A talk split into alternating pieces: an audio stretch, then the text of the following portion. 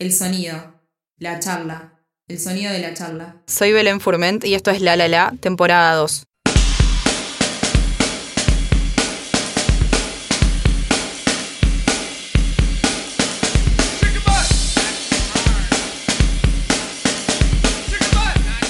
Bueno, bienvenidos a otro episodio de esta segunda temporada de La La La.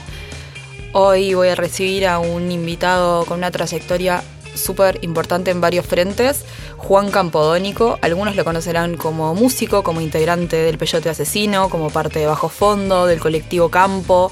Otros lo conocerán como productor, como el productor de algunos discos fundamentales de Jorge Drexler, del primer disco de No Te Va a Gustar, de muchos álbumes del Cuarteto de Nos y ahora, por ejemplo, viene de producir el último disco de la banda argentina Pero Chingó o de la cantautora Zoe Gotuso, un, álbum que está ahí en cualquier momento listo para, para sorprendernos. Para cuando este episodio salga, ya se habrá estrenado Vos no me llamaste, el primer corte del nuevo disco de Peyote Asesino, una banda que no edita álbumes desde 1998, si no me equivoco, que es cuando salió el Terraja. Así que con eso arrancamos esta conversación con Juan, en la que pasamos, bueno, un poco por, diferentes ámbitos de su carrera, eh, hasta llegar a la actualidad, como para pintar un panorama de una de las figuras eh, más importantes, me atrevería a decir, de la música nacional de los últimos 20 años, mínimo. Así que espero que la disfruten, que conozcan algunas aristas de su carrera que quizás no tienen tan presentes y que hayan disfrutado los episodios anteriores.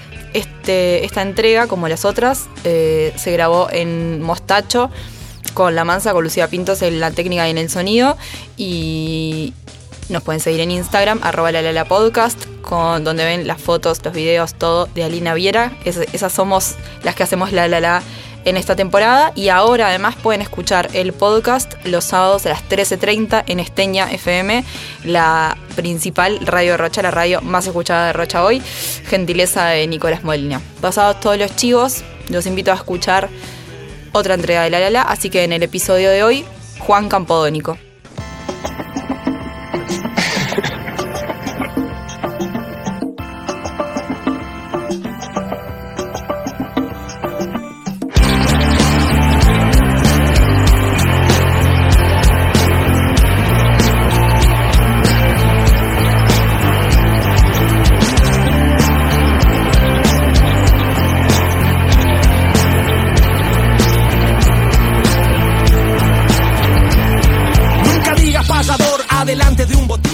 Bueno, bienvenido Juan Campodónico a este episodio de La La La. Un gusto estar acá. Tenemos varias cosas de las que hablar, pero este episodio se está grabando el día antes de que salga Vos no me llamaste, la nueva canción del Peyote Asesino. Exactamente. Primera canción en muchísimos años. ¿Cómo ves al Peyote no, adulto. No sé si te parece que aplica la palabra adulto para este peyote que va a empezar a, sonar ahora. Sí, el peyote en esta época que somos más grandes y que pasó tanto tiempo. Y nada, por un lado el peyote en su momento fue de mis primeros experimentos musicales como artista. Siento que fue como una escuela para mí de pasar de estudiar música, saber música, inclusive empezar a dar clases de música, de guitarra, de no sé qué. Este, y de trabajar en la música al comienzo, haciendo de todo un poco. Pero Peyote para mí fue el primer artista del cual fui parte, ¿no? Entonces fue un poco mi, escuela como artista, eh, lo primero que hice como artista. Y fue un momento increíblemente explosivo, expansivo, con, con un montón de cosas buenas y también un montón de incertidumbres y cosas que no, no, salían bien. Y bueno, fue una, un momento muy fuerte y con el tiempo este, no duró tanto el peyote, ¿no? Este, empezamos a tocar por ahí por el 94 y en el 99 hicimos nuestro último show. En el medio de eso hicimos nuestro primer disco. Eh, que llamó muchísimo la atención. Hicimos el segundo disco, Terraja, ya con una con unas miras de iba a ser un disco, era un, fue un disco internacional producido por Gustavo Santolaya en Los Ángeles, con un con, que nos abrió otras puertas y, y nos dio otras posibilidades, no solo en lo artístico, también en la exposición de esa música, y la llegada. Y bueno, en el medio de todo eso nos separamos, no pudimos seguir adelante, nos llevábamos muy mal, había muchos temas que no nos poníamos de acuerdo. Pero bueno, años después nos volvimos a reencontrar haciendo música con, con Santulo especialmente, que éramos como la dupla compositiva de, de Peyote en un comienzo, y como la chispa que, inició ese fuego. el núcleo ahí. El núcleo. Y bueno, empezamos a hacer otras cosas. Yo lo ayudé a producir su disco, Santulo, del año 2009 creo que fue. Él me ayudó a escribir algunas canciones para Bajo Fondo, como letrista y como, eh, como cancionista. Y, y nada, y ahí se fue como empezó a aparecer la idea, bueno, ahora que nos llevamos bien de vuelta. ¿Qué hacemos con esto? ¿Qué tal si volvemos a tocar? Y justo alguien nos vio juntos un día eh, y nos propuso este, tocar en el Pilsen Rock. Eh, si alguien fue Claudio Picharno. Y bueno, nosotros nos sorprendió muchísimo que hubiera tanto interés por el peyote en ese momento. O sea que esos 10 años que estuvimos sin, sin tocar, el peyote siguió eh, suscitando interés. o sea, pero por sí mismo, la música misma se fue vinculando con las personas, pasando de uno a otro. Este, tuvo una vida privada muy interesante sin que nosotros interviniéramos. Y sin que estuvieran en contacto, capaz, ¿no? Porque es como eso, hubo una sorpresa de parte de ustedes. Hubo una sorpresa. Esto que siempre dicen, que la gente por ahí se rapeaba todas las letras que, que ustedes ni siquiera las tenían tan presentes. Totalmente, cuando fuimos al Pilsen Rock la gente sabía los temas y eran muchísimas personas. no, la última vez que habíamos tocado, habíamos tocado en un club para 300, 400 personas, que era el público más o menos que tenía Peyote en los noventas. Y cuando volvimos estábamos tocando en el Pilsen Rock y para 70.000 personas, era como eh, una locura. Entonces, este Luego pasaron los años y surgieron otras oportunidades de volver a tocar. Siempre, obviamente, esos shows le encontramos alguna vuelta, hacíamos algún tema especial, versiones, íbamos ayornando el repertorio, pero nunca nos habíamos puesto a componer de vuelta y nos costó muchísimo. Este proceso de que, que mañana empieza otra parte, que es mostrar la, música al, al público empezó hace más de dos años y medio y escribimos primero algunas canciones con una metodología que en un momento nos dimos cuenta que no eran canciones del peyote. Claro. Tuvimos que eh, aprender de vuelta cómo, cómo, qué, era, qué era el peyote, qué debía ser, cómo hacer algo hoy en día que no fuera como viejo, eh, que no sonara como algo que ya habíamos hecho y al mismo tiempo que, no, que, fuera fiel a esa personalidad que tenía el Peyote en su momento. Entonces, como nos costó muchísimo encontrar el punto en el cual eh, escuchábamos el tema y dijimos, esto es el Peyote, o sea, descubrir la personalidad del Peyote de vuelta, la manera de trabajar entre nosotros que nos permitía llegar a ese resultado. Pero bueno, ahí está. Hicimos un disco de 10 canciones, ahora va a salir Vos no me llamaste y luego irán saliendo otras y después va a salir el disco completo, pero bueno, en este momento el disco ya está terminado en realidad. No lo sacamos como disco de una porque por cómo porque demoraron tanto. No, por cómo es hoy la música, viste que sacar un disco todo de una es como desperdiciar muchas oportunidades de hacer ruido. La gente hoy en día va sacando sus cortes, cortes, cortes, después sale el disco. Es a donde ha ido derivando la, la manera de trabajar por las eh, las plataformas y la, música como se difunde hoy en día. Es que ahí hay dos cosas que, decías que son las que a mí me parecen súper interesantes de este, de este lanzamiento y van un poco de la mano. Por un lado es la necesidad real de Peyote Asesino de sacar un disco nuevo, teniendo una dinámica de banda que es como intermitente, ¿no? Porque ustedes volvieron en 2009 y después han tocado un montón de veces, pero no son una banda que esté 100% activa. O sea, es como está en ese estado mutante, ¿no? Sí, cada quien tiene sus proyectos. Y lo que sí nos planteamos es, en la primera etapa de Peyote nos mató la ansiedad de querer que Peyote nos diera todo lo que íbamos a necesitar de la vida y de la música. Y fue demasiada carga para, para ese emprendimiento. Y ahora, eh, cuando nos volvimos a poner en activo con el Peyote, dijimos lo contrario. Mm, No nada. nos va a... o sea, queremos hacer música, queremos pasarla bien, queremos hacer shows si alguien quiere que toquemos, pero no le vamos a poner ninguna expectativa mayor que la, que, que la de hacer música. Y bueno, así hemos ido muy lentamente haciendo algunos shows, ahora haciendo un disco que nos tomó un montón de tiempo, pero sin cargar a Peyote de ninguna expectativa eh, de nada, ¿no? Solamente por el placer de mantener ese proyecto musical que es tan lindo, esa personalidad que tiene el Peyote, que es, no es ninguno de nosotros, es, un, es, es una creación y, y bueno, y de poder seguir haciendo discos. Yo creo que obviamente el- eh, lo juzgará eh, el público cuando lo escuche, pero creo que hicimos un disco que es realmente un disco del Peyote Asesino.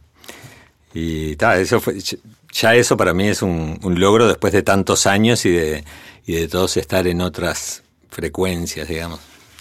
Y, es un disco de Peyote Asesino porque, o sea, porque me hablabas antes, ¿no? De esto de encontrar, que, que era lo otro a lo que quería ir, como la Sí. personalidad, o sea, ¿qué es el Peyote hoy? ¿Quién es el Peyote? Entonces, ¿quién es el Peyote hoy y o, o quién es el que el Peyote, o sea, cómo es el Peyote que nos vamos a encontrar en este disco? Y es un peyote que siempre el peyote fue bastante desafiante, siempre eh, trabajaba como una, con una energía eh, muy visceral, ¿no? El peyote dice cosas que nadie dice, ninguno de nosotros se anima a decir, ni en sus vidas privadas ni, ni, ni como artistas, ¿no? El peyote es completamente políticamente incorrecto. Este, de hecho, cuando escuches Vos no me llamaste, en los primeros dos versos ya dice un montón de groserías y de cosas totalmente horribles. Y es muy gracioso al mismo tiempo que decís, "Eh, esto está muy mal hacerlo, pero eh, en el lenguaje de Peyote está muy bien. Entonces tiene un, lugar de libertad, tanto musical como letrística, por esa personalidad, ¿no? por esa impronta que tiene el Peyote de ser como un ser sarcástico, que no, no es una persona, es como un personaje de caricatura. Por momentos se pone más serio, por momentos es más humorístico. Y, por, y dentro de una misma canción a veces eh, muta, ¿no? De estar diciendo algo muy visceral y terrible a que, bueno, no, no, no le des bola a esto que estoy diciendo porque es toda una guasada.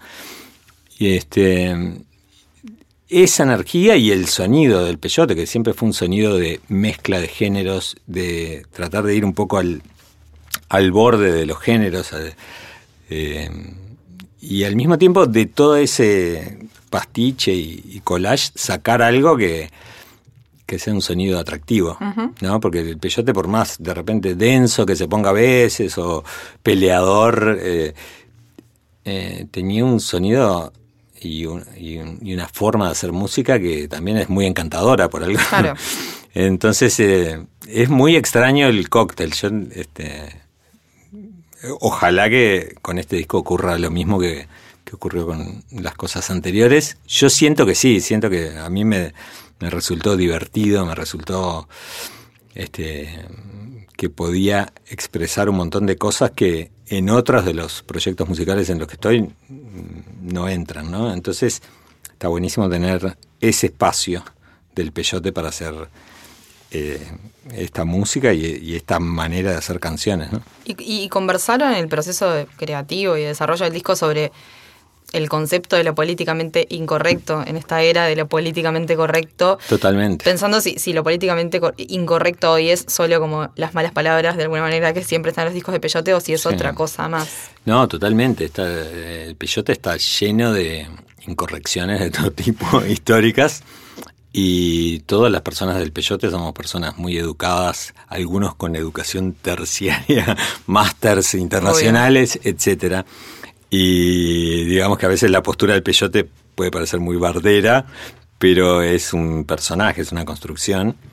Este, siempre lo pensamos todo muchísimo, inclusive este, no sé, en, en canciones viejas como Mal de la Cabeza, que se habla de pederastas, de, se burla de, o se usa la idea del síndrome de Down como, ah, eh, como una burla y todo eso. Este, y bueno, yo lo que creo que hay todos esos temas este, están arriba de la mesa y lo que nosotros hacemos con eso no es, este, no estamos hablando, los, lo estamos usando como un recurso expresivo, pero no es una declaración este, de no, hay un manifiesto con respecto, o sea, si la sociedad se pone quizás demasiado pacata para tratar determinados temas de cierta forma, o, este, también está bien que exista en el arte ciertas válvulas de escape a, ese tratamiento de ciertos temas de un, de un punto de vista súper correcto y que se pueda también este, tratar desde un lugar, eh, no sé, eh, más, no sé, más crudo, digamos, ¿no? Además los uruguayos tenemos algo como con el personaje y la persona, tenemos como un dilema existencial ahí, es como que nunca nos termina de cerrar el personaje y la persona. Entonces si alguien es como, eh, lo ves y tiene X apariencia y no sé qué, y sus canciones hablan de tal cosa, no sé, pienso en el PEC 77, por ejemplo, que ahora después te, preguntaré por él. Eh, es como, ah, bueno, este que hace no sé qué y no sé cuánto. Ah, pero si son este intelectuales, digamos, ¿no? Gente, como decías, personas con formación terciaria y máster, sí qué sé yo, hablando de rimas como casi que son de juego de niños, ah, también criticamos. como que y bueno, pero... persona y personaje todo criticable. Me acuerdo una vez que hice en el diario del país una nota de alguna de las tantas vueltas del peyote y en el título era algo como unos rebeldes, no sé qué. Y más de una persona me dijo, ah, si hay algo que no, ah, el peyote y rebeldía como no, están en la misma línea, ¿no? Pero no hay rebeldía, en, o sea, no hay algo de rebeldía. Por supuesto. En sostener este peyote asesino tanto tiempo con este discurso que quizás tiene o no tiene ya que ver con quiénes son ustedes. Sí, yo, yo creo que el arte, este, mm, digamos, eh, empiezo de vuelta. Yo me pongo en una posición de humildad frente al fenómeno artístico. Uno hace lo que pasa a través de uno y lo, se toma el trabajo y tiene que tener la valentía de plantearlo. No necesariamente es una intención. Ya me, o sea, en la época del primer peyote asesino yo escuchaba las letras y me horrorizaban las letras. O sea, había temas que decía, ¿por qué dice tantas cosas horribles juntas? Y bueno, es era eso y también eh, es como una pintura, es una pintura de un horror. Bueno, pero vos estás haciendo una pintura, no sos vos el horror, ¿no? Entonces es una expresión artística. Eh, algunos de esos horrores tienen un impacto. Estás diciendo cosas a través de esas imágenes y construcciones que estás haciendo poéticas este, y sónicas. Pero bueno, eh, yo lo veo por ese lado. Es una obra artística. Las buenas obras artísticas tienden a no tener tiempo, son atemporales, son igual de buenas. Una gran obra artística de la antigüedad es igual de buena ahora que hace dos mil años.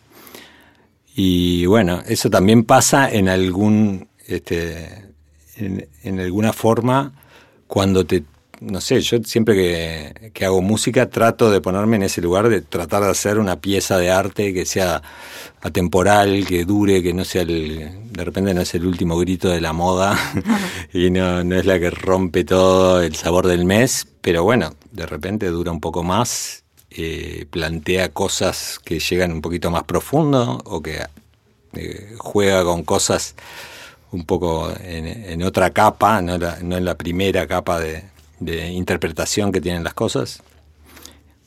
Y bueno, e, esa siempre ha sido la intención, inclusive con el peyote, me parece que, que tiene que ver con, ese, con esa intención de, de hacer algo un poquito más, o, o, que utilice unos recursos que a veces no son agradables, pero son los que de repente traducen algo, traducen una sensación, traducen un estado de ánimo, traducen una intención que, que sí es correcta con lo que estás expresando, ¿no? Claro, pero también eh, usabas esta expresión del último grito de la moda, también has marcado tendencia y, yo qué sé, las cosas que hiciste con, con Jorge Drexler, hasta hoy viene gente a decirte yo quiero un disco que sea como, e-", o sea, ¿no? Con, con, la referencia de ese, digo, ha sido una carta que, que te ha abierto bueno, mucho, y eso te mucho dice, camino. Te habla de la atemporalidad. Obvio. Cuando hiciste esos trabajos, ¿vos te imaginabas que, que iban a ser después como referencia para generaciones nuevas? ¿Había algo que podías vislumbrar ahí de lo que se estaba gestando? No, no, todos esos, todos esos trabajos los hicimos, en, y hablo en plural porque es un equipo de trabajo, Sí. entre el artista, el productor, los técnicos, ingenieros, músicos. Pero como el, el corazón de esos proyectos, que son productores y artistas, los hicimos desde una ansiedad por hacer una música que nos resultaba eh, novedosa y desafiante. O sea, cuando empezamos a trabajar con Jorge Drexler, con Carlos Casacuberta, veníamos del peyote de trabajar como hip hop y loops y una- maneras de componer que tenían que ver con la estética del hip hop. Y Jorge Drexler era como un cantante estilo bossa nova, Brasil, años 50, como mucho más basado en la guitarra y la voz. Entonces, nos parecía una locura mezclar esos dos mundos y nos parecía desafiante. O sea, eh, hicimos esos discos eh, muy enardecidos por las ideas musicales que teníamos, con las que estábamos todos los días peleando para que funcionaran y desde no saber si eso iba. Desde, desde la emoción de descubrir algo, de encontrar algo nuevo, de decir algo distinto. Y, y nunca, o sea, sin pensar ni que Jorge Drexler se iba a volver Jorge Drexler. Obvio, claro. Con los años, una persona tan referente para, para la música uruguaya en, en un montón de aspectos, ¿no? Este, en aquel momento Jorge Drexler era un loco que yo conocí en las clases de guitarra de Esteban Klisic y que tenía canciones muy lindas, pero que bueno, que había muchas cosas que tenía que mejorar. pero eh, nada, en ese hacer y ponernos a trabajar se fue también construyendo un artista muy particular, ¿no? por su capacidad como compositor, pero también por su desarrollo este, eh, en, en los discos y, y como artista en general, ¿no? fuera también solo de la composición, que es de repente es lo que mucha gente más valora, ¿no? Obvio. Cómo escribe las canciones, su voz, cómo interpreta, el tono de- del sonido de Jorge. Pero después, bueno, hizo un montón de discos muy relevantes, algunos conmigo y otros Sí, sí, sí. con otros productores. ¿no? Y dijiste esto de, de Drexler era un loco ahí que tenía canciones lindas y mucho para mejorar. Juan Campodónico ahí, ¿qui- ¿quién era? Era un pibe que tocaba la guitarra y que en un grupo de compositores que estudiaban con Corión Majaronian, no me, ni siquiera me convocaron para estar en ese grupo porque era un guitarrista ahí que andaba y que de repente no tiene la mentalidad de un compositor. Era un pibe, Un pibe. de 17 años. Claro. ¿Tu primer ejercicio de, de- de producción cuál fue? O sea, tu primer, primer acercamiento a la producción. Como que dijiste, ah, quiero probar en este terreno. Volvieron las trompetas. Em, yo creo que em, en los 80 fueron una, una era de, de música pop muy sobreproducida, digamos, con, donde la música, vos, entre los instrumentos y lo que después sonaba en una grabación había como un abismo de diferencia, ¿no? Porque las grabaciones eran con muchos efectos, reverbs, delays, no sé qué. Entonces, me acuerdo en aquel momento siempre me llamaba, cuando era todavía muy chico, me llamaba mucho la atención el sonido de las grabaciones, cómo se hará esto, como la curiosidad, empezar a ir a los estudios, las salas de ensayo y ver efectos, qué es ese efecto que está ahí, para qué sirve, como que mucha curiosidad por, el- por la textura del sonido. Y este y nada, de a poco me, me fui metiendo, fui empezando a leer. Me acuerdo que había una, revista argentina que se llamaba El Musiquero, que traía información para músicos y traía información sobre producción. Y bueno, este, el empezar a hacer peyote, también con peyote empezamos a crear nuestro propio estudio Claro.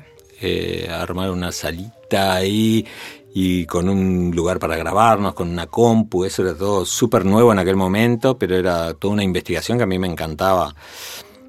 Y bueno, los primeros discos que grabé, las primeras grabaciones, eh, para mí era mágico entrar al estudio de grabación, siempre me resultó muy, muy atractivo ese mundo.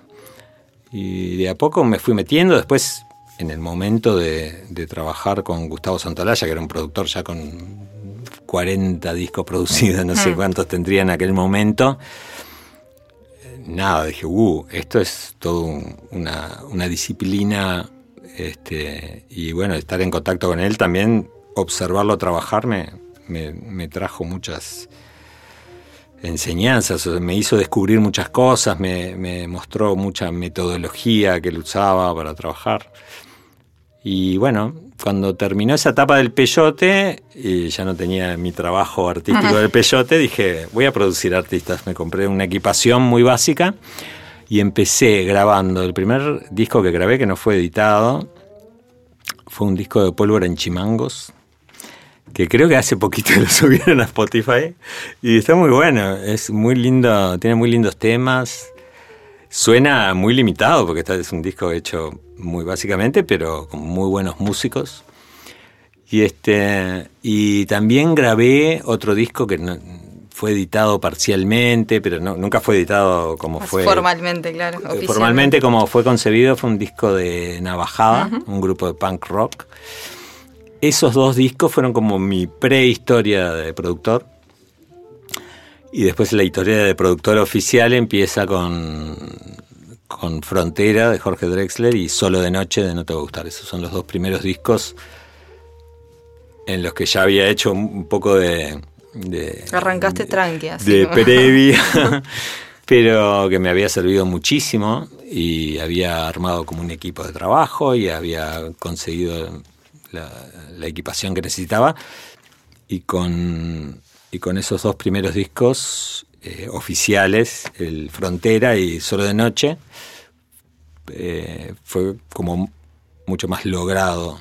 Igual son discos precarios en, en ciertas eh, forma en que se hicieron, en la forma en que se hicieron, pero fueron discos que fueron exitosos en su, en su momento, claro. en su, en su ámbito, ¿no? No te va a gustar, era un grupo que no tenía ningún disco. Eran unos pibes que estaban tocando. Me dijeron, che, tenés que, los a- a- tenés que escucharlos. Ah, bueno, ¿cómo los escucho? No, tenés que ir a verlos. Tenés que ir a verlos, obvio. Tenés que ir a verlos a la A la cancha. a, la a la cancha que está frente a la Facultad de Ingeniería.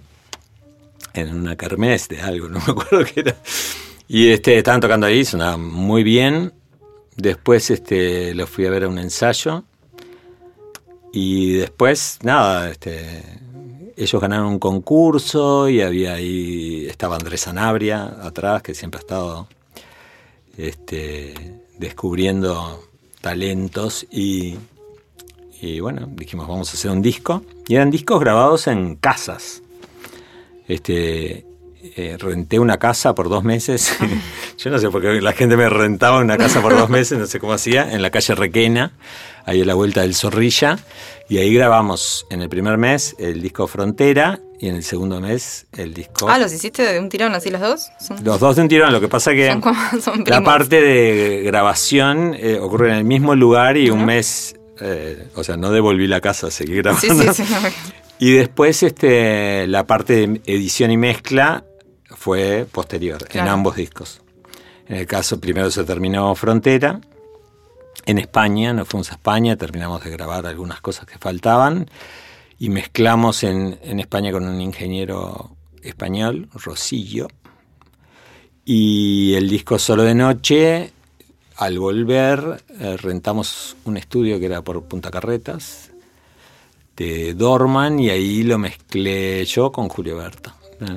¿Y qué, o sea, cómo ves hoy eso, no? Porque digo, vos decís, este, estos discos eh, son discos que están muy bien, pero tienen algunas cuestiones precarias de, de cómo fueron hechos y demás. Son dos discos fundamentales, de, do- de dos propuestas artísticas fundamentales. Es el primer disco que no te va a gustar, pero es el disco que no era cierto. Sí, y. Frontera es el disco que, que pone a Drexler a sonar En el mapa. por- en, en todos lados, ¿no? Mm. ¿Qué pasó? O sea, estuviste como en el lugar justo en el momento indicado. ¿Hay alguna explicación posible a que, a que seas el productor de esos dos discos que son como súper importantes en la música uruguaya? Y te digo, te hablo de esto Sí. porque son los primeros oficiales que hiciste, ¿no? Yo creo que hay un tema que sí, obviamente hay que estar en el lugar donde de repente pasan las cosas, pero una cierta filosofía que he desarrollado con el tiempo es, eh, bueno, a mí me encanta la música grabada, soy un melómano absoluto y es una disciplina la grabación y la producción musical que me apasiona y realmente hacer música y hacer grabaciones son dos cosas distintas. Este, puede existir música increíble que no está bien grabada o bien producida y entonces hacer eh, una producción, una grabación es como hacer una buena fotografía, es como tenés que capturar algo que está en el éter, pero en lo que lo vas a capturar es muy distinto de la forma original. Este, y es un arte en sí mismo y tiene millones de variables y de... Nada, yo me, con, el, con el tiempo, con la pasión que le dediqué a eso, eh, mm, creo que sí, que algo aporté a esos discos y tiene que ver con un momento de, de, de cierta profundidad de cómo dejar la música grabada. ¿no? Quizás eh, en el Uruguay ah, hay muchísimos discos muy buenos por su contenido, pero por ejemplo la figura del productor no estaba tan desarrollada. A mí como que en, el momento que yo arranqué con, esa, con ese costado, quise tomarme como el, el trabajo de profundizar en eso y me parece que eso dio un empujón a la música uruguaya en general, como que la llevó a otro nivel en cuanto a la calidad de producción. No me considero el único que hizo eso, considero que soy parte de un momento donde se empezó a producir de una mejor, con, con mayor profundidad. Entonces eso ayuda, no quiere decir que hay discos, no sé, de artistas increíbles, de repente que unos grabaciones mejores o peores y eso no le quita valor a esos álbumes, pero me parece que en este caso como que aportó. Justo me topé con dos grandes artistas que estaban surgiendo y aporté una parte que, que, que sirvió para que la interfase entre lo que es la música más silvestre y el oyente este, conectara mejor, que es también parte del rol del productor. Es, vos cuando estás haciendo una grabación, sos el público. Sos la persona que va a escuchar y tiene que quedar encantado o emocionarse o este, ser impresionado, este, sos el que tiene que estar afectado. Entonces, vos estás en ese lugar y si hay algo que no está funcionando, tenés que sugerir o intentar corregirlo. Encontrar la mejor manera de que se traduzca mejor todas aquellas ideas musicales y que lleguen mejor a las personas. Y ese y me parece un rol súper importante en cualquier trabajo. Yo ese rol lo aprendí de, de mi papá un poco de dirigir teatro, ¿no? el, director de teatro no escribió el texto generalmente, no está arriba del escenario, no, tiene, no es el que está hablando, eh, es el que está mirando de afuera como si fuera el público y diciendo, esto hay que hacerlo más así, más acá. Y obviamente también hay muchas veces que el productor trae la propuesta artística no en todos los casos. Por ejemplo, en el caso, por ejemplo, del primer disco No Te Va a Gustar, es un disco eh, solo de noche, donde ya estaba toda la música ahí, lo que había que hacer era ordenarla un poco y grabarla bien. No tiene una gran incidencia la producción en sugerir, o desde mi rol de productor, que también a veces se vuelve arreglador, o sea, cómo mostrás una canción, con qué decorados le pones. Este, en el caso de Frontera, sí, eh, el rol de la producción es más activo, ¿no? Es como de sugerir, bueno, pero agarremos este, estos tambores y los lupeamos y les ponemos no sé qué, como que eh, parte de la música de Frontera y de los arreglos están creados en la dinámica de la producción. Y en el caso de, del disco Solo de Noche es más una buena fotografía, digamos, de, de lo que estaba pasando con ellos.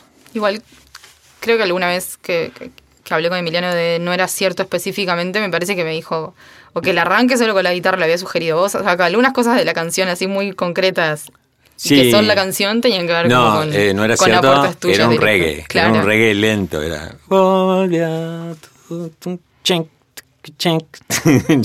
era distinto. Yo en ese momento sentía que eh, la música no te va a gustar, le venía bien un poco de vértigo, como de un acelere. Como que sentía que estaba buenísima las canciones, estaba buenísima cómo los habían arreglado, pero que las partes en que se ponían como rock le faltaba como eh, desborde, que, que, parezca que el tren se va a descarrilar. Claro. ¿no? Como que le, le faltaba un adrenalina, digamos. Y eso lo intenté hacer en varias partes de las canciones que tienen partes rockeras, era como que yo insistía que fuera más rockera, más rápido, más intenso, como en la intensidad, como que cuando se ponían más eh, rítmicos, no, caribeños, o que tenía mucho de... Sí, de lo latino. De lo latino y tal, y eso es como otra energía, mucho más cálida, pero que cuando se ponían rock tenía que ser áspero, tenía que ser, no tenía que ser un rock ablandado. Y como que insistí mucho en eso. Ese fue una de mis. Que lo tiene Déjame bailar, ponele, cuando estoy pensando ahora, ¿no? Con claro, esos cambios. Cuando arranca Déjame bailar, eso que las guitarras eran todas dobladas y, y, que era como una banda de punk, ¿no? Y de repente, uh, se volvieron. O de hardcore, era una banda de hardcore, punk, y de repente, trum, salía una banda tocando Rubén Blades, sí. ¿no? Como un sonido mucho más latino. Y esos contrastes a mí me encantaban, me parece también que eran como lindos en esa época para la música de esa época y era novedoso y para ellos también era fresco. Entonces, como que yo insistía en ese tipo de, en ese tipo de contraste, generar más contrastes.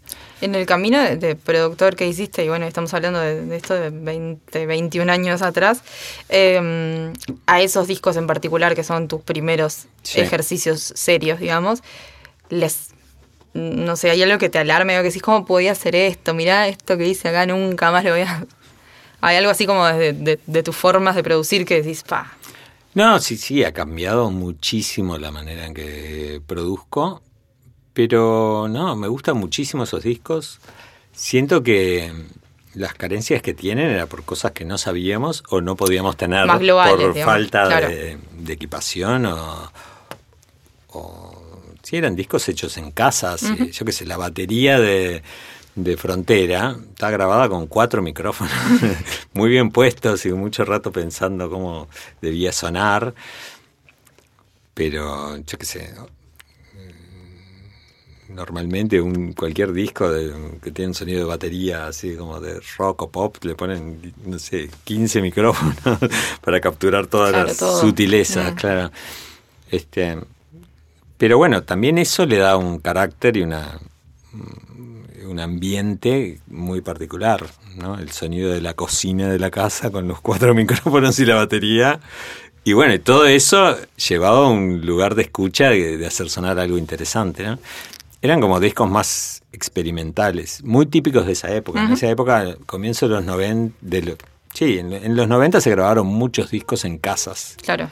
Porque la tecnología de grabación eh, fue más barata y te podías comprar unos aparatos que podías grabar en una casa. Antes de eso... Imposible. Casi siempre eran grabaciones en estudios, uh -huh. ¿no? Porque la, la, la, tecnología móvil era no, no, no era accesible. Y, con, y de, la, de, la, experiencia navajada, ¿qué te acuerdas? ¿Qué hacías grabando un disco punk? un disco de No sé, lo conocía el cabeza y, y no me acuerdo cómo llegamos a charlar de eso y me dijo que querían grabar un disco y yo le dije, bueno, yo te lo produzco. no me acuerdo cómo, cómo ocurrió, pero sí, fue un disco de hardcore. Este, todo con muy saturado, todo. Pero bueno, a mí me encantaba ese sonido, me parecía que, que podía hacerlo bien. Y inclusive que creo que algunas de esas grabaciones fueron editadas después en, algunos este, ah, eh, discos que sacó la banda independientes, pero este no, no, el disco entero, ¿no? Claro. Quiero quedarme ahí en ese momento histórico porque uh -huh. hablemos un poco de, de Peyote, productor y demás. ¿Qué pasó entre vos y, y Santa Olaya que permitió que un pibe que estaba terminando su proceso de banda y tratando de meterse en el mundo de la producción y un artista súper consagrado tuvieran tal simbiosis para darle forma a Bajo Fondo? O sea, ¿qué, qué clic hubo entre ustedes que permitió que desarrollaran juntos ese...?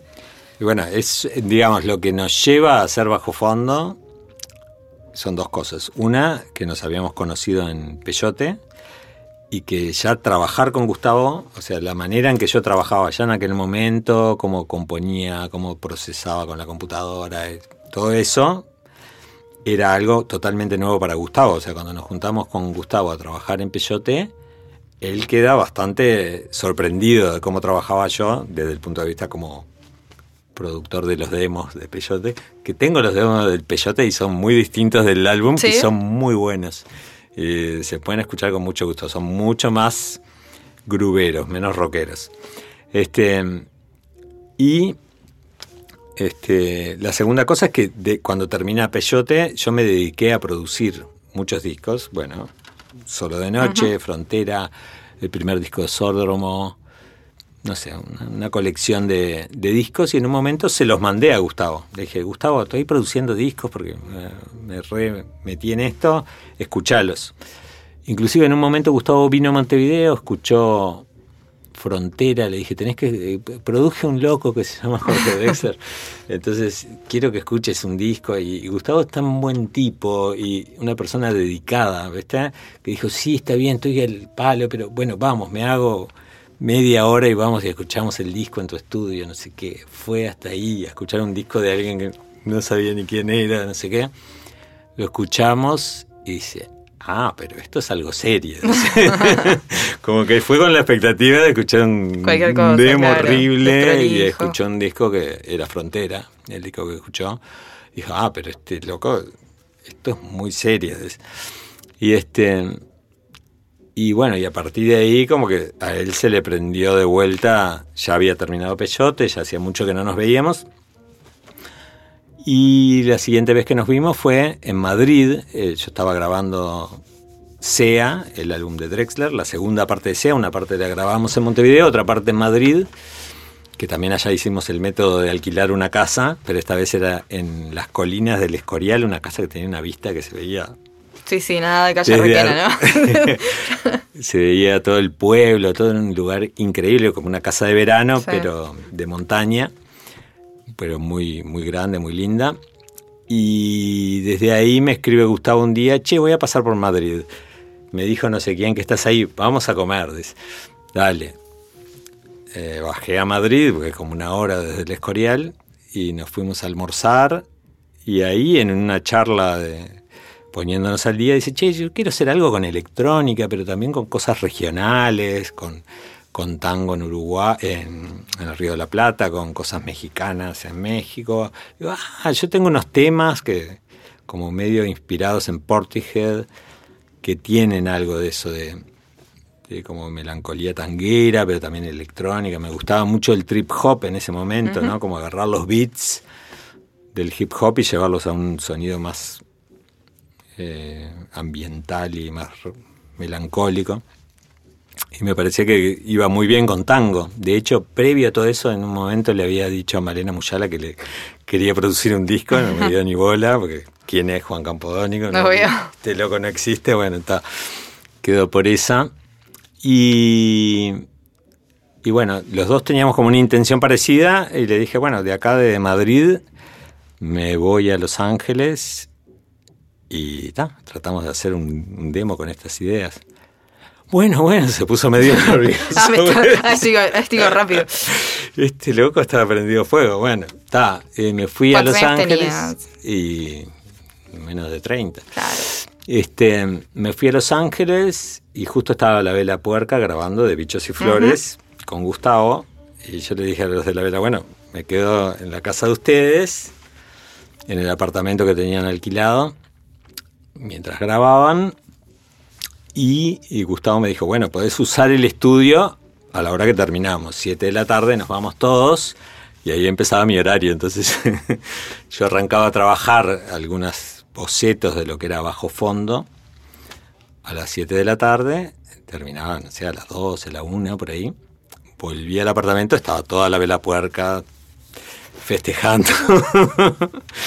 y este, y está. Eh, yo me acuerdo que dormía en el living, por eso la ronda de festejos era, bueno, ¿a qué hora termina?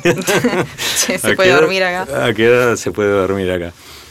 Este, y nada, un momento muy lindo porque de ese, después este, eh, como que al principio hacía algunas cosas, Gustavo me corregía, pero después se empezó a dar cuenta Gustavo, che, pero esto está muy bueno.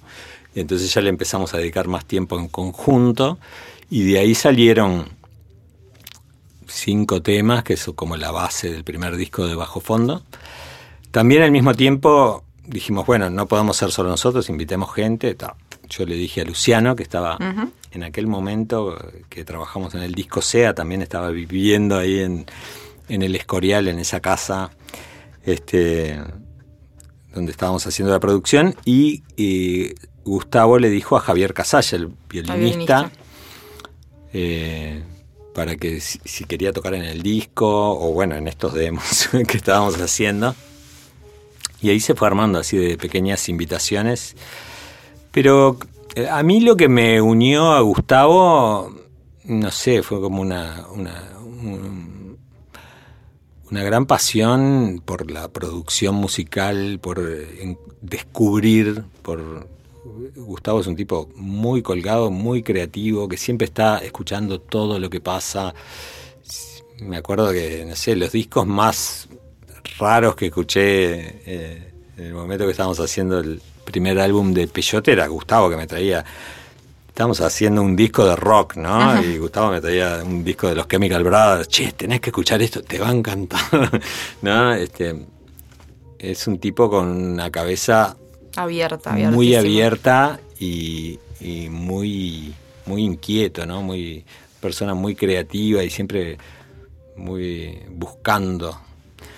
Y este y en eso todos somos parecidos. Eh, encontró como alguien que también era, que le seguía un poco el viaje. Que le seguía el viaje en eso y, y nada, ha sido obviamente la historia de Bajo Fondo, mucha gente la conoce, pero han sido ya veintipico de años, veinte años, diecinueve. O sea, eh, la primera juntada de bajo fondo es dos, que empezamos a hacer el disco 2001 y el álbum sale en el 2002. El Bajo Fondo Tango Club. O sea que hace 18 años que existe Bajo Fondo mayor de edad. Con, la mayoría de edad vinieron estas las nominaciones al Latin Grammy. Bueno. Y está ahí Quarem 1080 de la mano de, Bajo Fondo nominada a los, a los Latin Grammy con, con Solar y Yacumenza. Es, es, un montón, ¿no? Digo, para vos, eh, uruguayo de recorrido internacional, pero uruguayo ver ese tipo de, cosas, me imagino que, que en algún lugar no deja de sorprender o de gratificar, ¿no? Sí, total. O sea, yo no creo en los premios, pero que los hay, los hay. claro. No, este. Pero hay algo que te, o sea, de alguna manera sí es reconfortante saber que el laburo está ahí. No, es alucinante para un disco como el de Bajo Fondo, para un, para un tipo de proyecto de, esta, de este carácter, eh, estar en ese premio. El premio al que estamos nominados es Grabación del Año. Cuando mirás la lista de categorías de los Grammys... Yo ahora solo me acuerdo de Rojo de J Balvin, que ya... Claro, pero en el orden de los premios es, número uno, Grabación del Año. es, el premio más, importante. Entonces, eh, y de repente, para todo el mundo que piensa, bueno, los Grammys son unos premios arreglados para premiar al caballo del comisario, a los más vendedores, a los bestsellers, ¿no? Como, no sé, eh, nosotros en la en la lista de nominados estamos entre J Balvin y Bad Bunny. O sea, mm, artistas más populares en este momento. No sé, si, no sé si hay otros más populares que ellos, pero son de los artistas más vendedores y comercialmente más eh, pesados, digamos. Entonces, que esté bajo fondo ahí es eh, maravilloso, ¿no? Eh, pero al mismo tiempo tiene un sentido. Es eh, los Grammys es un premio de los colegas, es la gente que hace música la que vota, eh, los productores, músicos, gente que está en la ficha técnica de un disco puede inscribirse en los Grammys y votar y también inscribir sus producciones. ¿Vos votás? Yo voto, sí. Este y entonces es un premio de, la... Es como los Oscars, que es la Academia de Hollywood. ¿Quiénes son? los que hacen películas. Y esto es lo mismo, son los colegas. Y obviamente Bajo Fondo no es un bestseller, no es un gran vendedor de discos, no es un proyecto comercial, pero es un proyecto que ha estado ahí mucho tiempo, que tiene gente que tiene mucho reconocimiento y que los colegas nos quieren. por algo estamos ahí, no no es por no es por una, una intención estratégica. Es un proyecto exitoso y comercial en otra escala, ¿no? Digo, no en la escala de reggaetón, pero digo, sí es un proyecto que... Pero, bueno, en otra escala, pero muy diferente. O sea, es como comparar uno a 10.000, ¿viste? O sea, Claro, es, pero- es una escala muy diferente. Obviamente, un premio o una nominación, que ya la nominación es el premio, porque te da un montón de exposición y la gente se entera de, de que existís. ¿Entendés? Eh, el otro día nos nominaron a los dos días en el Spotify, llegamos a los Obvio. 100.000 seguidores. ¿Entendés? Como que uh, te pusieron un playlist de esos de los Grammys y ya el que Y sí. estaba, en- en- el que entró a escuchar J Balvin. Cayó bajo fondo. De pasada, tuvo que Y escuchar bajo fondo.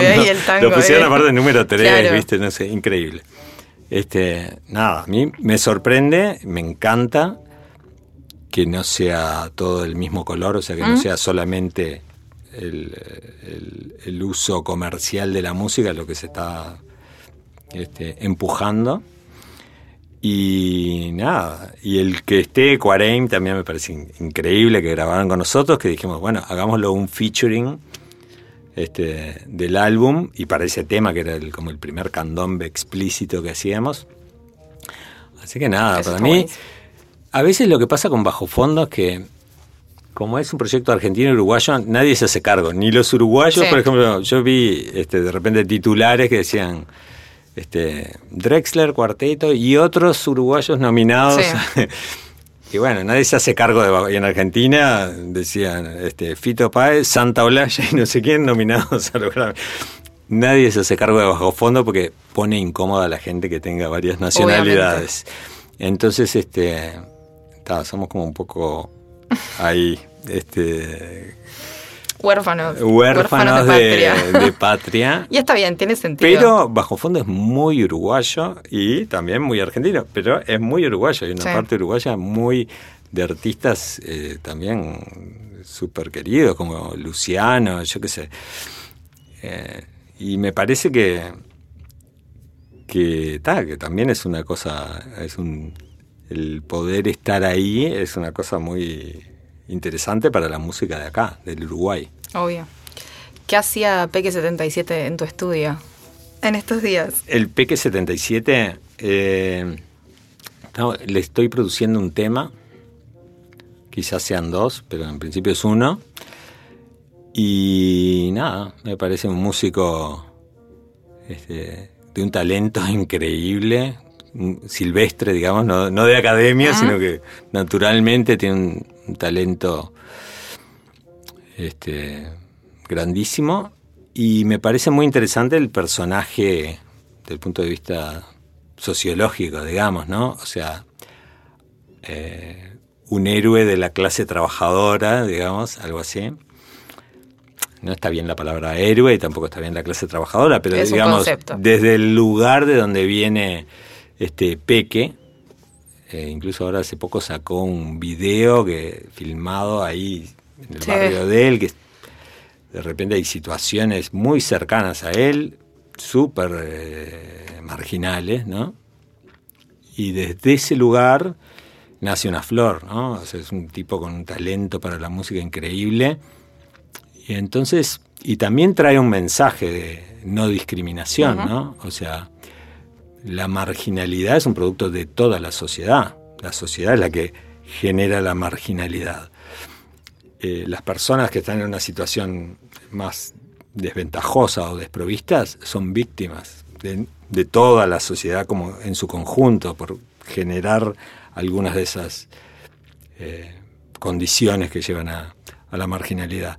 Entonces me parece increíble la reivindicación desde ese lugar. Máxime cuando hoy en día, por la interconexión que tiene todo a través de, de la información, las redes, eh, la internet, todo, la conversación es la misma. Mm. O sea, ya no hay un abismo cultural entre clases sociales ni sí en algunos en algunas dimensiones pero en otras no y entonces me parece muy lindo el, el mensaje como personaje del peque no de y como apoyar ese ese ese surgir de él, ¿no? Como artista y que llamó muchísimo la atención y se abrió paso eh, echando mano a, lo que a lo que podía en su momento y ahora con más apoyo porque obviamente la gente ve su talento y, dice bueno eh, te da te estimula a sumarte digamos entonces nada me parece me parece un proyecto lindo por los dos lados por, por el lado de como productor obviamente me encanta y también como quizás un, mensaje social o político en lo que uno puede aportar realmente, no desde un discurso, sino desde una acción. Sí, totalmente. ¿Y qué tiene, más allá de, Peque, que, esto que estás explicando, qué tiene que tener en lo artístico un proyecto para que te interese trabajar? O sea, cuando vos, alguien, me imagino que te, llegarán muchas cosas. Sí, sí, todos los días tengo un mensaje de alguien que quiere grabar. Obvio. todos los días. No, digo porque hay mucha gente que debe pensar, qué botón que no me da bola, pero, que si me pongo a contestar, este, como que no puedo hacer las cosas que tengo que hacer en el día. Me imagino que hay algo de instinto, o sea, que, que hay un momento en el que escuchas algo y decís tipo, pa, esto, ¿no? Como que te despierta algo inmediato, pero si lo tratas de escuchar así como a un nivel más racional, qué tiene que haber del otro lado que te, por lo menos te llame a decir, bueno, acá puedo hacer una aporte. Sí, no, es muy racional, eh, cada vez menos. Es como que eh, me dejo llevar por, eh, por, un entusiasmo. Digamos, si algo me entusiasma, si la persona del otro lado me entusiasma, digo, ah, qué interesante lo que hace, qué lindo, qué bueno estar cerca de esa persona. O sea, como me muevo en un nivel como más básico como que me tiene que gustar porque producir y hacer un disco, más allá de, del resultado, es estar un montón de horas con alguien, con gente, trabajar con esas personas. Entonces, como integrarte vos a integrar a tu vida otra gente. Y si vos podés elegir, elegí gente que te entusiasme. Ay, qué, persona interesante, me encantaría este, estar un tiempo trabajando con esta persona, ¿no? Este, por, por diversos motivos. Creo que eso es una, es una parte interesante. Y después, sí, yo hago los discos que necesitan ser hechos. Como que hay veces que me hago la pregunta, esto, esta grabación, ¿el mundo la, eh, está esperando. Eh, hay algo del otro lado que dice, esto lo quiero recibir. Como que me pongo en ese lugar, yo soy el público, yo siendo público, quiero escuchar esto. Y ta, a veces como que uso mi filtro de mi gusto y de las cosas que me interesan a mí. Pero eh, creo que nada, solo he producido música y, personas que me entusiasman, que me gusta, que me, que me gusta vivir ese proceso, compartirlo. Y, que, y, hago discos que tienen sentido que, sean hechos.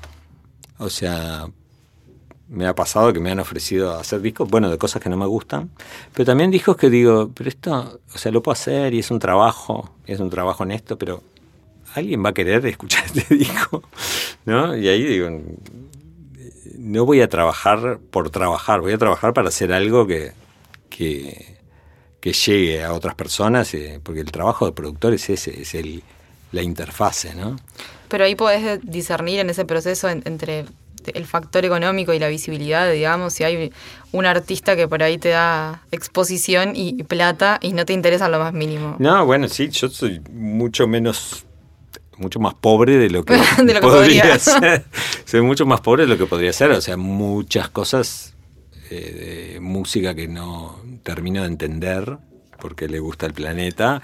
Me han ofrecido montones de producir montones de artistas que no me gustan nada. Y es que siento que no puedo hacer bien el trabajo si, si a mí no me gusta y yo soy el que va a representar al público en esa eh, en ese este, en ese diálogo es como imposible sacar algo bueno de ahí.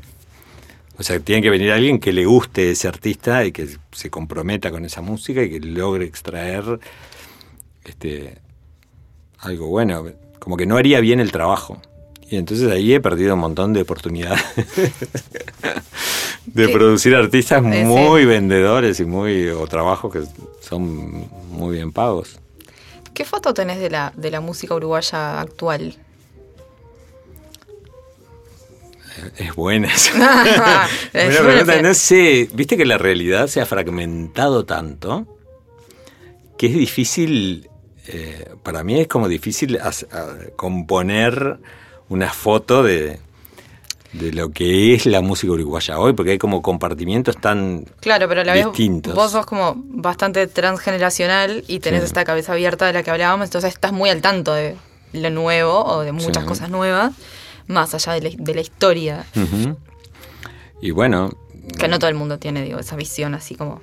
yo veo, no sé, cosas interesantes y discursos interesantes. Yo qué sé, no sé, del el mundo del, el- no sé, el hip hop y, y el lado femenino del hip hop, como Ellie, que es re, re interesante esa, ese discurso, que se, se está abriendo paso, o en el rock, yo qué sé, eh, Niña Lobo, que también viene como a traer otra voz, ¿no? No sé cuándo había habido en el Uruguay una banda de rock eh, de mujeres eh, que tuviera repercusión y que tuviera este, el impacto que tiene en poco tiempo, ¿no? Porque sacaron...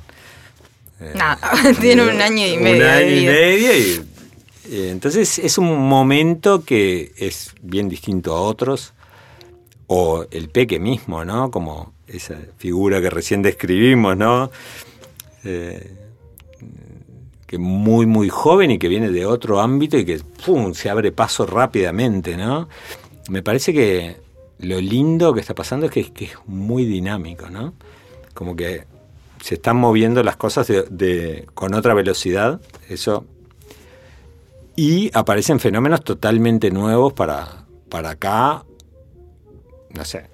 Y vuelvo al fenómeno del peque. El peque tiene una repercusión internacional sin pasar por ninguno de los canales tradicionales, industriales, de sellos discográficos ni nada, todo en el mundo de la independencia absoluta, pero ya se mueven de otra manera por el mundo de, de posibilidades que da eh, la Internet y cómo es el mundo hoy. Entonces me parece re interesante eso que es muy dinámico el, momento que estamos viviendo y con la aparición de discursos nuevos. Este, yo siempre igual, una cosa que me, gusta eh, recalcar es que hay cosas del sonido de la música uruguaya que son re, que hay como una como una raíz ahí, que está buenísimo conectarse con eso también, no solo con la novedad, y, sino también con Obvio. este Sí, el re- algo de revisionismo, ¿no? sí, sí, no sé si es revisionismo O continuar una, Claro. una beta, es como si dijeras, si por más que evoluciona la música, se va transformando en otras cosas, pero hay montones de sonidos de la música uruguaya, de la milonga, del candombe, del tango, de, de la canción popular, que está buenísimo este, seguir proyectando este, hacia el futuro con otras formas, yo qué sé, en el mundo del candombe, bueno, estos chiquilines de Cuarem 1080, que hacen temas con Lechuga Zafiro, Sí. con F5, que se llama el grupo, que son todavía están en una etapa más experimental, pero bueno, es re interesante como este, también que el mundo ese dinámico de la internet y del software no se quede solo en, en el movimiento y también te- como que te conecte con Obvio. cosas de repente más eh, atemporales o, o más de raíz, ¿no? No sé, como que ahora me, me parece que los músicos en Uruguay tienen que empezar a pensar que no están en Uruguay solo. Porque ya no estás solo en Uruguay. ¿Cómo ¿no? cuesta eso? O sea, podés concebirte como un músico del mundo, pero que es uruguayo. Y que tu diferencial real es que sos de una manera particular, sos de un lugar particular que tiene un montón de cosas Claro. muy únicas y hay que saber usarlas y aprovecharlas a favor. Creo que ese es eh, como el, el momento, ¿no? Como descubrir la herramienta que te puede llevar a cualquier lado, pero al mismo tiempo no olvidarte ¿De quién sos? sos y de dónde venís. Sí, total. Quedan un montón de temas de tu historia, de tu vida por tocar, pero voy a proceder a las preguntas de cierre, que son eh, las mismas siempre, en esta temporada por lo menos. La primera es, eh, ¿cuál es tu primer recuerdo musical? Eh, primer recuerdo musical es estar en la casa, en mi- la casa familiar, acá en Montevideo, con cinco años, mi papá en el living de la casa escuchando un disco. Ese es eh, el primer recuerdo musical. El segundo es estar escuchando la música de una obra que montó mi papá que se llamaba Prohibido Gardel, que estaba basada en los tangos de Gardel que estaban prohibidos en Uruguay en esa época durante la dictadura. Entonces armó todo un espectáculo con un guionista, con un dramaturgo argentino, Pedro Argambide, armaron un espectáculo sobre eh, inspirado en cada uno de los tangos con pequeñas escenas. Medio café concert era pero divino espectáculo. Tenía una música hermosa porque eran bueno tangos de Gardel increíbles y la música de escena era de Camerata Punta del Este medio tipo Piazzolla. Yo creo que de ahí viene mi beta de Sí, ¿no? fondo. Claro, todo el viaje pero era muy chico cuando- tipo el año se- no sé tendría 6, 7 años cuando Y, y el recuerdo de tu padre escuchando un disco es como la, ima- la imagen, no el disco en sí, sino como la situación de tu padre Sí, la situación de lo melómano que era mi viejo y en mi, en mi casa, lo melómanos que eran, ¿no? Siempre estaban escuchando música, ¿no? ¿Hay eh, alguna canción en particular que te guste mucho de un artista, un proyecto con el que no conectás? Y no conecto en qué sentido. Por ahí, no sé, hay X artista que no te entusiasma lo que hace o no te llama la atención o no das bola, pero tiene un tema que es como... Ah, no, me ¿qué pasa todo el tiempo. Hay, tema, hay temazos de gente que decís, es un idiota. es un idiota diferente. ¿Qué temazo que hizo? Sí, me pasa todo el tiempo. Yo qué sé. Eh, Por decirte el más extremo de eso, este, eh, no sé, hay un tema que hay, no sé, hay un programador de radio que los domingos de tarde, cuando está divino el sol y vas volviendo de afuera, pone siempre el mismo tema, que es este un tema de DJ Bobo que se llama Everybody, no sé qué. Es una guasada el tema, es hermoso. Es hermoso y es perfecto para ese momento. Y el tipo hace años que lo pone, siempre no es sé ahora. No, sí, capaz que lo escuché y lo saco, pero...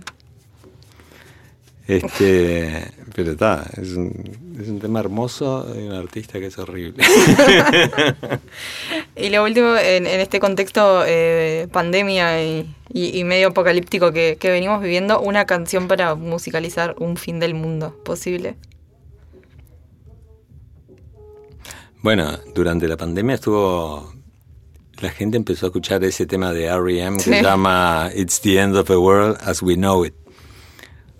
Pero hay varias canciones de R.E.M. que podrían ser como. Tipo, Losing My Religion también es como. Bueno, muchacho. es como, no sé, tienen como una cosa así media. Este. Melancólica. No sé, hay mucha música tipo Requiem, así como oh, apocalíptico, de final. No sé. Juan, muchas gracias por venir. No, gracias a vos.